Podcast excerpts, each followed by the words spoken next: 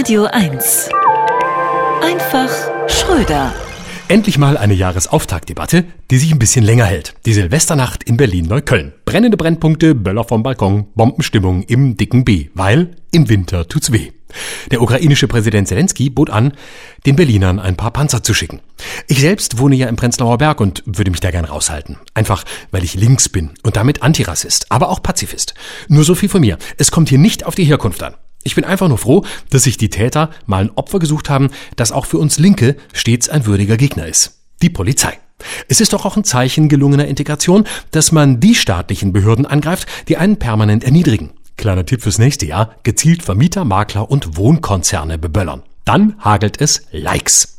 Wenn Sie sich erinnern, 2015 hatten die Fachkräfte von morgen es noch auf unsere Frauen abgesehen. Da ist doch eine schöne Lernkurve zu beobachten.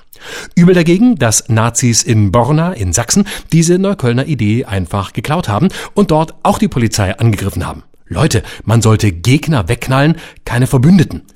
Immerhin braucht man bei den Krawallboys in Sachsen keine Vornamen zu überprüfen. Die heißen alle Ronny, René und Rico.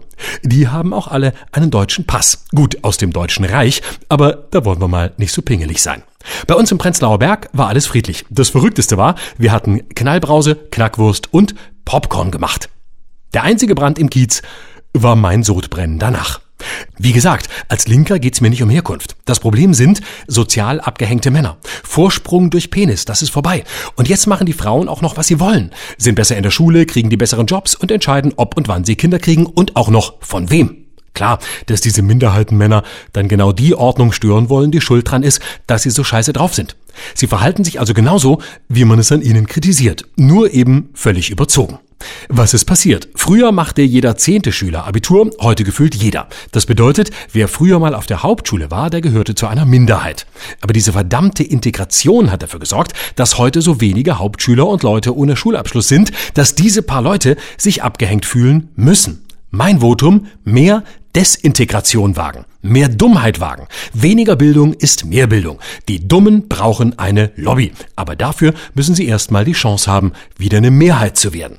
Dann platzen auch die staatlichen Gymnasien nicht länger aus allen Nähten. Endlich wieder Bullabü, wem Bullabü gebührt. Und zwar uns, Kindern vom Prenzlauer Berg. Florian Schröder. Immer dienstags im schönen Morgen und jederzeit auf radio1.de.